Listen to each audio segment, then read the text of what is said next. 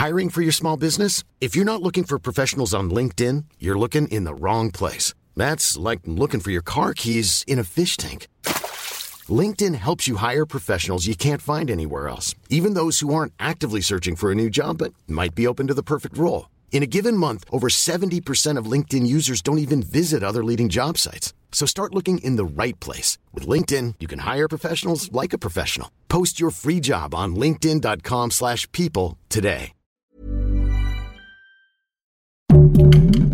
Heraldo Podcast, un lugar para tus oídos. De pronto, se sintió un frío terrible en la cabina.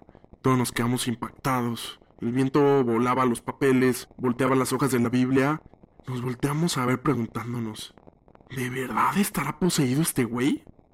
No podíamos creer lo que estábamos escuchando.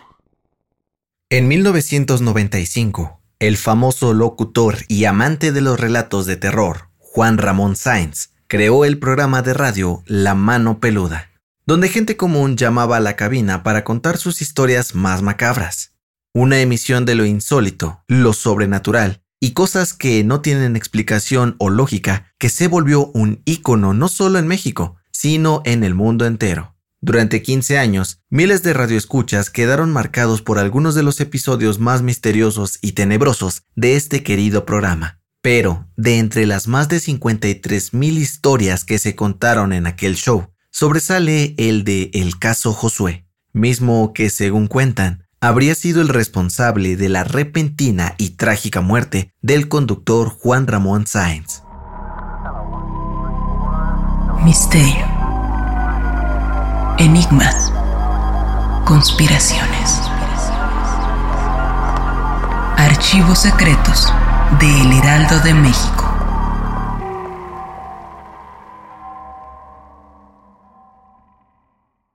Como muchos otros paisanos, Josué Velázquez sufrió una infancia complicada debido a problemas económicos, los cuales lo orillaron a él y a su familia a emigrar a Estados Unidos, cuando apenas era un niño. Cruzó la frontera acompañado de su mamá, su abuela y sus dos hermanos en busca del famoso sueño americano. Sin embargo, las cosas no fueron nada sencillas para ellos. Por más de 10 años, la familia Velázquez batalló para salir adelante en el estado de California. Trabajaban en el campo, como meseros o jardineros, y apenas ganaban lo suficiente para comer. Pero tras una racha de mala suerte, lo perdieron prácticamente todo. Desesperado y con ganas de ayudar a su familia, Josué buscó la manera de hacer algo por los suyos, y cuando parecía haber perdido todas las esperanzas, de repente encontró un libro de brujería un remedio que cambiaría el rumbo de su vida para siempre. Como si el mismo libro hablara mientras Josué lo hojeaba, encontró la respuesta que tanto buscaba. Se trataba de un ritual para hacer un pacto con el diablo, a cambio de todo lo que él quería, dinero, empresas, éxito, casas, todo lo que alguna vez imaginó estaba al alcance de sus manos, aunque no sería tan sencillo. Josué pasó algunos de sus años como adolescente informándose sobre el tema. Se acercó a brujos, expertos en magia, artes oscuras y ocultismo. Incluso aprendió lenguas como latín para leer textos antiguos y encontrar la manera de negociar con seres del más allá para mejorar su situación personal. Pero sus intentos no llegaban a ningún lado. La desesperación por ver a su familia padecer hambre, atravesar deudas y al borde del precipicio fue tanta que una noche cualquiera decidió quitarse la vida cortándose las venas y morir desangrado. Pero, en ese momento, tres extrañas entidades en forma de sombras se le aparecieron.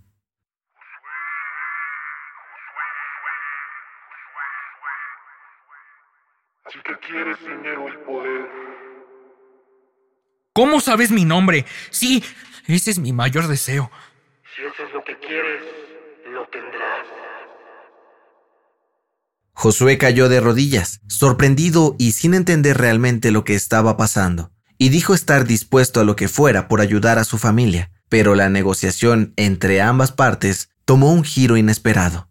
Una de las sombras le dijo a Josué que para conseguir todo lo que deseaba, debería sacrificar a un miembro de su familia, y aunque el joven intentó explicar que el pacto lo hacía para ayudar a los suyos, los entes diabólicos hicieron caso omiso. Tienes hasta la próxima luna llena para tomar una decisión. O si no, tú pagarás las consecuencias. Y desaparecieron. Para la mala suerte de Josué, la próxima luna llena sería tan solo dos días después de aquel terrorífico encuentro, por lo que jugaba contra el reloj y debía tomar una decisión. Las opciones se reducían a cuatro personas, alguno de sus dos hermanos, su mamá o su abuela. Meditó cuidadosamente y analizó la situación, llegando a la fría conclusión de sacrificar a su abuela, pues ya había vivido lo suficiente, a comparación de sus hermanos y su madre. Una noche antes de que el reloj marcara la hora para la luna llena, despertó en la madrugada silenciosamente. Entró al cuarto de su abuela con una almohada en la mano y la asfixió. Entonces, el sacrificio se había cumplido. A la mañana siguiente, la madre de Josué encontró a la abuela sin signos vitales. Llamó a los cuerpos de emergencia y, para sorpresa del joven, los rastros de violencia y asfixia habían desaparecido, como por arte de magia. No existía rastro alguno que lo inculpara y finalmente fue declarada muerta por causas naturales. El pacto estaba hecho. Esa misma noche, las criaturas aparecieron de nuevo en el cuarto de Josué, orgullosas del sacrificio que había hecho, y le entregaron un anillo, el cual, según la leyenda, pertenecía al rey Salomón, utilizado para obligar a los demonios a obedecer su voluntad y gobernar sabiamente al pueblo judío. Y aunque la existencia de este poderoso anillo parecía un mito, Josué lo tenía en sus manos, pero venía acompañado de una carga especial, pues con él, un demonio iba a estar siempre al lado del joven para concederle cualquier cantidad de deseos que se imaginara, con una simple pero terrible condición. Todo aquello que Josué pidiera y obtuviera gracias a este pacto era única y exclusivamente para él, no podía compartir su fortuna, el dinero y demás bienes con nadie, incluso con su propia familia, o sería cruelmente castigado por los demonios. A partir de ese momento, la vida de Josué cambió por completo. El dinero comenzó a llegar, terminó sus estudios como biólogo e incluso alcanzó el grado de doctor. Fundó algunas empresas y vivía con la comodidad que siempre había deseado. Pero también se la pasaba atormentado por no poder compartir el éxito con su familia. Ellos se comenzaron a alejar de él. Josué lo estaba perdiendo todo. La tranquilidad, la felicidad efímera y, por supuesto, la paz mental. Fue entonces que, en 2002, Josué buscó ayuda y llamó al programa La Mano Peluda, con la intención de recibir consejos de expertos. Juan Ramón Sáenz levantó el teléfono de la cabina y comenzó a escuchar la aterradora historia. Josué no escatimó en dar detalles y de pronto la situación se puso sumamente tensa. Los demonios están conmigo ahorita. Me están amenazando por hablar contigo. Una de ellas me quiere matar. Trae un, un crucifijo en la mano. El ambiente en la cabina cambió por completo. Se sintió un frío como nunca antes. El viento empezó a Hiring for your small business? If you're not looking for professionals on LinkedIn, you're looking in the wrong place. That's like looking for your car keys in a fish tank.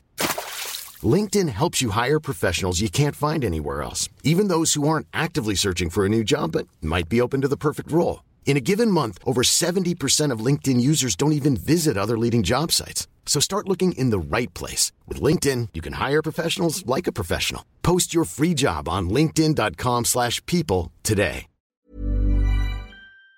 Soplar tan fuerte que voló hojas, salieron chispas de la consola, las computadoras prendían y apagaban. Vamos a una pequeña pausa y regresamos. El querido locutor aprovechó el corte para encontrar ayuda profesional y localizó al pastor Roberto Guaso para que se uniera a la llamada y asesorara a Josué, quien sonaba aterrorizado y perdiendo la cabeza ante lo que estaba sucediendo. El pastor le pidió a Josué tomar una Biblia y leer un salmo en voz alta. Y aunque en un principio el joven dijo que no podía hacerlo, comenzaron a rezar. Poco a poco la calma llegó y las cosas se calmaron hasta que terminaron la transmisión. Aquella noche el equipo de La Mano Peluda no pudo dormir. ¿En realidad estaba poseído? ¿Qué iba a pasar con él? Se escuchaba por los pasillos de la estación de radio. Y aunque Juan Manuel decidió darle seguimiento al caso, Josué no respondió las llamadas nunca más. No conforme con esto, el locutor buscó a Josué por todos lados. Intentó comunicarse con él, pero no obtenía respuesta. Hasta que un día de suerte localizó a gente cercana a él y le dijeron que estaba hospitalizado luego de sufrir una brutal golpiza, donde terminó con un crucifijo enterrado en el estómago. Juan Ramón logró tener contacto con Josué y le contó que había sido atacado por los demonios. Destruyeron mi casa, no dejaron nada. Me dijeron que me iba a arrepentir por todo lo que había hecho. Creo que nunca tuve que haber hablado contigo, Juan. El locutor quedó helado al escuchar la historia de Josué. Al cabo de unos meses, el joven fue dado de alta del hospital y Juan Ramón decidió visitarlo en California, pues estaba preocupado por él, según palabras del propio locutor. Pero cuando llegó a la dirección de la casa, se topó con una gran sorpresa. Tocó el timbre y un hombre delgado, alto y pálido abrió la puerta. Detrás de él, una escena escabrosa, una casa completamente descuidada, como si estuviera abandonada y que desprendía un olor fétido desde adentro. El titular de La mano peluda preguntó por Josué y el sujeto que estaba en la puerta simplemente se limitó a decir que no estaba en casa y azotó la puerta abruptamente. Preocupado, Juan Ramón habló con Josué por teléfono para contarle lo que había ocurrido, pero el joven aseguró que no conocía a ninguna persona con las características que le habían mencionado. Lo había negado todo. Entonces, la comunicación entre ambos terminó. Juan Ramón salió del programa La Mano Peluda y parecía que el caso Josué había terminado ahí. Pasó el tiempo y los rumores sobre Josué Velázquez seguían rondando por los aires de nuestro país e incluso por los del estado de California. Nadie sabía qué había pasado con el joven que le había vendido su alma al diablo o si pudo encontrar la paz tras aquel incidente. Cuando Juan Ramón salía a las calles, más de una persona lo detenía para preguntarle sobre el muchacho. Pero el querido locutor se reservaba a comentar que le había perdido la pista y nunca más habló de él. Pero nueve años después del suceso que aterrorizó a la radio en México, en 2011, un programa de televisión decidió retomar el caso juntando a Josué y a Juan Ramón para hacerle una entrevista al satanista y contar todo lo que había sucedido. Josué le dijo a Juan Ramón que estaba dispuesto a aparecer en televisión nacional, pero con una serie de condiciones. La número uno, que su rostro no aparecería. Dos, que fuera en un lugar rodeado de agua. Y tres, que el conductor estuviera a su lado siempre. La producción accedió a estas demandas y realizaron la entrevista en medio de un río. Durante la charla, Josué se mostraba inquieto, tembloroso, asegurando que aún seguía viviendo situaciones paranormales, pero quería romper el pacto con el demonio que lo controlaba de una vez por todas. Contó su historia y finalmente terminó diciendo adiós a todos y cada uno de los miembros de la producción para finalizar con un abrazo a Juan Ramón. El reencuentro había sido todo un éxito. La entrevista fue anunciada con bombo y platillo para estrenarse apenas una semana después de la grabación. Pero cuando parecía que todo había ocurrido con normalidad, las malas noticias comenzaron a llegar como remolino. Algunos días después de la entrevista, uno de los camarógrafos fue operado por una hernia el investigador del programa, Mario Estrada, sufrió un aparatoso accidente de auto que casi lo mata, y el querido locutor Juan Ramón Sáenz fue internado de emergencia por una peritonitis aguda, que finalmente terminó con su vida. Según los doctores que lo atendieron, el problema surgió debido a una bacteria, pero los seguidores de la mano peluda aseguraron que Josué había sido el responsable de su muerte, pues las coincidencias eran muchas. Algunas teorías sugieren que las exigencias de Josué para poder llevar a cabo la entrevista eran parte de un ritual para ofrecer el alma de Juan Ramón a cambio de una salida rápida y romper el pacto que lo ataba al diablo.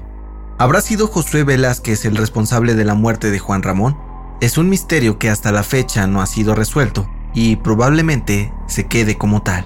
Archivos Secretos de El Heraldo de México es una producción de Heraldo Podcast. Algunas de las acciones o nombres que aparecen en el programa son puestas como ficción para mejorar la narración de esta historia. Idea y locución, José Mata. Guión, José Luis Ramírez.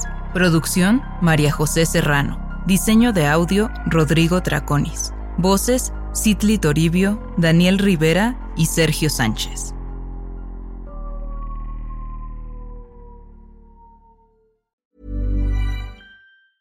Planning for your next trip?